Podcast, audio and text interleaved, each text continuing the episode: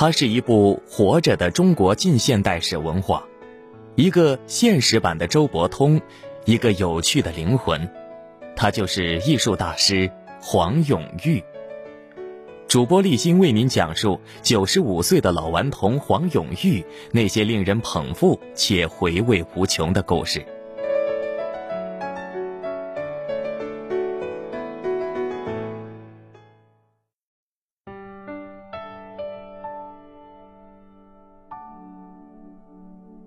二零一九的年夜饭，九十五岁的黄永玉和太太吃了一只半人高的龙虾。人家说，不要留超过八十岁的老人在家里吃饭，以免发生意外。那我就在自己家吃给他们看。十二岁一个人出门流浪，十四岁爱上当木匠，三十二岁成为享誉全国的画家。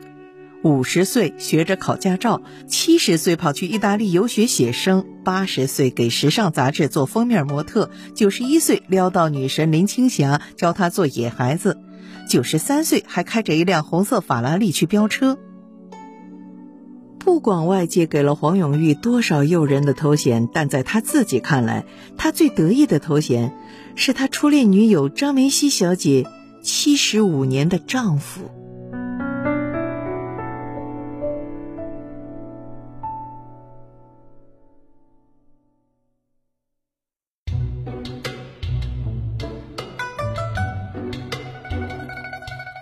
黄永玉出生在湖南凤凰县，那里民风彪悍，街上随处都能看到女人打架和枪毙土匪。黄永玉爱逃学去看，大家都叫他黄逃学。十二岁时，他只身去福建集美读初中，喜欢泡在学校的图书馆里看各种闲书，六门功课的成绩加起来不到一百分，同学们都叫他黄留级。听到这个熟悉的外号，黄永玉笑着说。对对对，后来他们开几十周年纪念，我送了画，落款就写一个一九三七年的留级学生。留级五次后，老师说：“你脸太熟了，你还是走吧。”黄永玉潇洒的退学了。他当过码头小工，做过瓷厂苦力，最喜欢的还是当木匠，因为他疯狂的迷恋上木刻。克木刻填不饱肚子，黄永玉就做了一把猎枪，白天打猎，晚上干活，竟然也能顿顿吃肉。有人介绍黄永玉去军队做私书，每天只要抄写几篇公文，就可以拿到八块钱的工资。黄永玉抄完公文，觉得呆板无趣，就开始进行艺术创作。先是把“通令”两个字用别致的花边装饰起来。又意犹未尽的把分割线改画成一只夸张的小狗，长官大发雷霆，立刻辞退了黄永玉。后来又有人介绍他去税务局，别人都喝茶聊天消磨时间，黄永玉却沉迷于木刻，又刻又印，把办公室的桌椅都变了模样。上司认定他是个艺术奇才，奉送了两个月的工资，对他说：“你走吧，我怕耽误了你的前程。”生命中一定要有所热爱，活得丰盛热烈，而不是按部就班。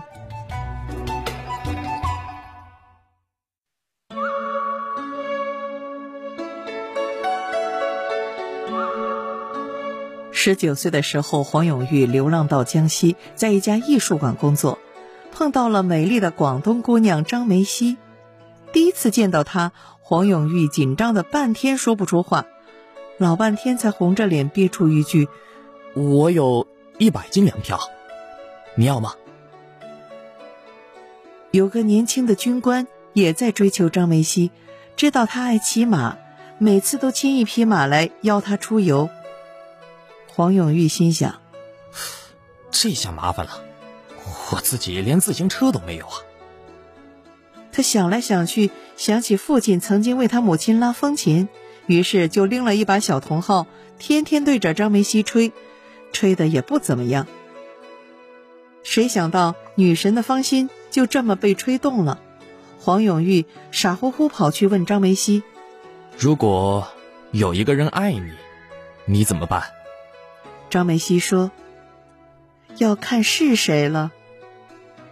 黄永玉连忙说：“那就是我了。”张梅西笑着点头：“好吧。”那时的黄永玉真是要什么没什么，从早到晚的玩木刻。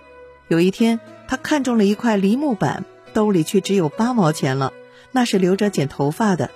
要他在心爱的姑娘面前蓬头垢面，他还是有些不好意思，但又实在舍不得那块木板。张梅西看出了他的心思，爽快地说：“你去剪头发吧，我送你一块木板。”黄永玉就去了理发店。剪头发的时候，心里还惦记着梨木板。万一他不送怎么办？两人的恋情遭到张梅西父母的反对。我的宝贝女儿怎么可能嫁给一个流浪汉？他们把张梅西关在家里，禁止两人见面。黄永玉沮丧之下，只身去了赣州。有一天，他突然接到张梅溪的电话。我从家里跑出来了，黄永玉立刻跳起来，从朋友那里借来一辆自行车，急匆匆的往车站赶。骑到天黑，他就在路边找个鸡毛店住下，一晚上都兴奋的翻来覆去。第二天一大早，黄永玉就迫不及待的上路了。好不容易见到张梅溪，他笑得差点流出了眼泪。他浑身上下沾满了鸡毛，竟然就这么走了一路。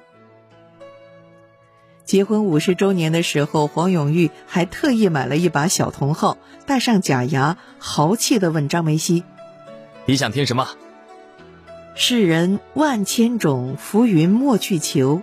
斯人若彩虹，遇上方知有。”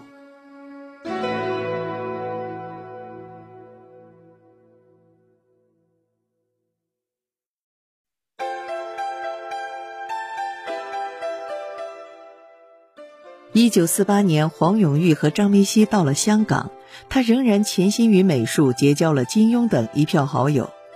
有一次，黄永玉约金庸、梁羽生吃饭，吃到七七八八该买单了，六目相对，谁带钱了？我没带，俺也没带。眼看就要挨揍，黄永玉赶紧用手指沾了点豆豉油、辣椒酱，把店里养的宠物鱼给画了下来。金庸也麻溜的打电话，让附近《星岛日报》的编辑带稿费来买单换画，三人拍拍屁股大笑出门。黄沾当时刚和女朋友分手，又投资电影失败，负债累累，很多人都不敢搭理他。黄永玉却带着酒去看他。嗨，失恋算个屁！你要懂得失恋后的失意。黄沾立刻骂了回去。你才放狗屁！失恋都要上吊了，还能有诗意？他骂虽骂，却听懂了这份别样的安慰。很多年后，还不忘感慨：全香港都希望我死，只有他来安慰我。一九八三年，黄永玉给大剧作家曹禺写信：“我不喜欢你解放后的戏，一个也不喜欢。”他毫不留情的批评对方。心不在戏上了，曹禺一直将这封信保存着。黄永玉爱养狗，家里好几条，每年都得进行轮流选举，选出一条头领。他说：“狗单纯的多了，狗真正天天想你，人，就不知道了。”小时候家里有一条土狗，每次出去和别的打架，黄永玉总要跑出去帮忙。他自己也说自己护短。二零零四年夏天，凤凰的乡亲告诉八十岁的黄永玉，沱江上游有人开了一家化工厂，江水都被污染了。黄永玉一听，叉起腰，老子带几个人去搞他们一下。他居然把化工厂的办公室给砸了。他说：“爱护自然要像讲卫生一样自觉。生活是不容易的。”但一颗心还是要闪闪发光的。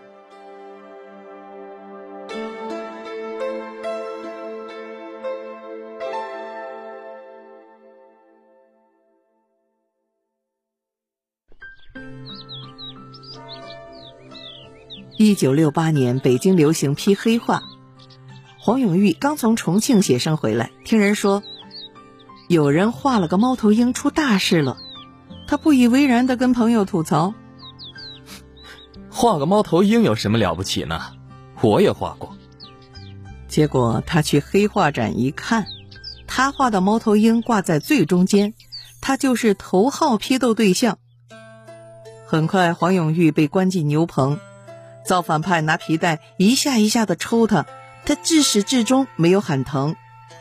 回到家，黄永玉还对张梅溪说笑：“今天挨了二百二十四下。”妻子看黄永玉被打得血肉模糊，白衬衣血肉粘在一起脱不下来，哭得要死。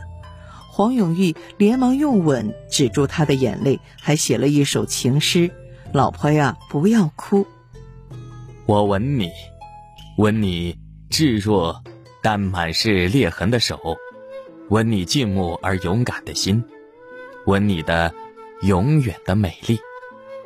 他满不在乎地说：“世界不会永远是这样的。”每一次 IP 游街回来之后，他还能跟别人描绘北京街头的风景。他们一家人住在昏暗的小房子里，张梅溪的身体越来越差。为了让他开心起来，黄永玉在墙上画了一个两米多宽的大窗子，窗外野花盛开，阳光明媚。大家训斥黄永玉：“别整天乐呵呵的，这年头要沉重。”黄永玉回答：“哼，既然你们说我不沉重，那我就装沉重了。”他找来个医疗本儿。给自己写上心脏病、胃溃疡、肝硬化，写了一百多种病。批斗他的人一看也乐了：“臭老九，你这病也特么忒多了点儿。”后来黄永玉被下放到干校，沉闷的劳动生活之余，他就去逮蛐蛐儿，挖个坑看蛐蛐儿打斗。农场里有一本《辞海》，他就把那本《辞海》翻来覆去的看。吃过的所有苦，终会熬出甜，终会照亮前方的路。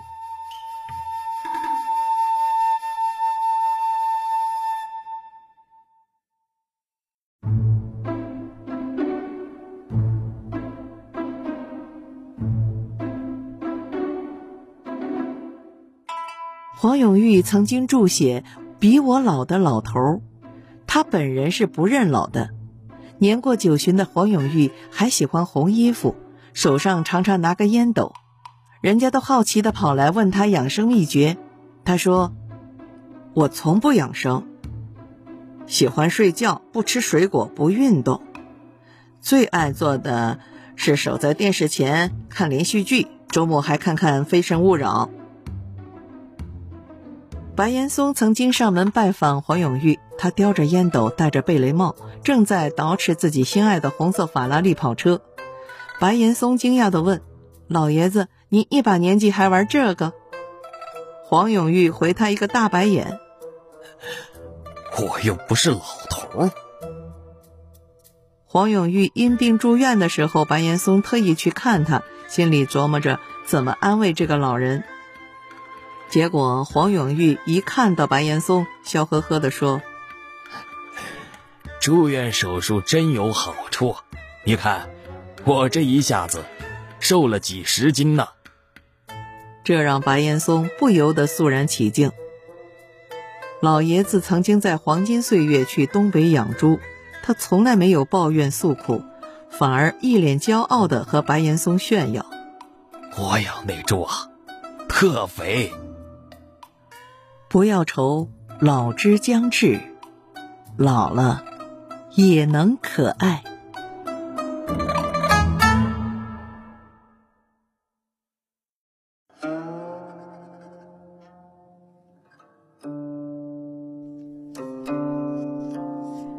二零零六年，黄永玉将自己画作和收藏捐给湖南吉首大学。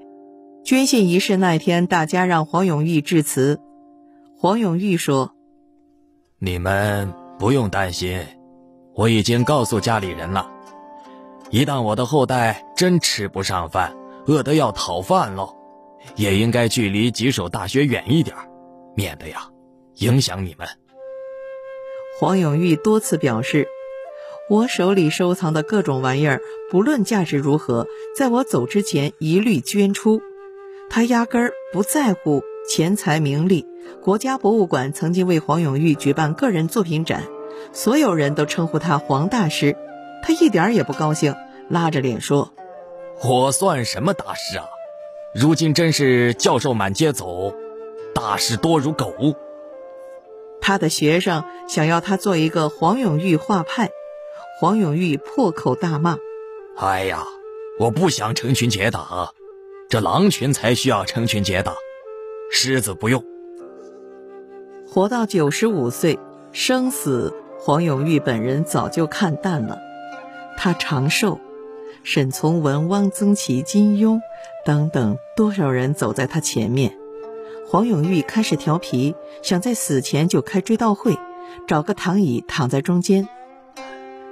趁自己没死，听听大家怎么夸我。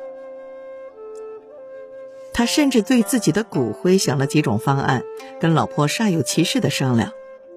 哎，不如把我的骨灰倒进马桶，请个老先生来冲水啊。老婆说：“这样会堵住马桶，拒绝。要不然，分成一个个小包啊，送给追悼会上的客人。”让他们拿回去种花。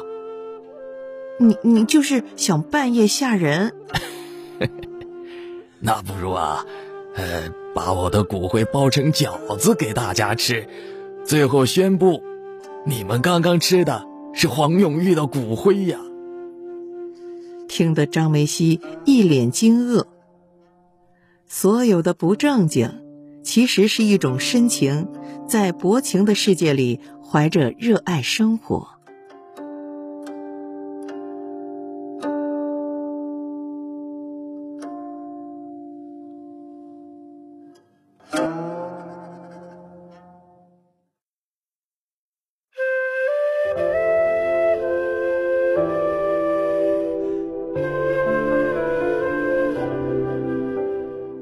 十多岁的时候，黄永玉荣登时尚杂志《时尚先生》封面。叼着烟斗，翘着二郎腿，靓仔。拍完回家，黄永玉跟太太炫耀：“怎么样，靓仔吧？哇，嗯，那我我太好看了吧？啊，臭美！我要听你吹号。好，好，好，想听哪首啊？”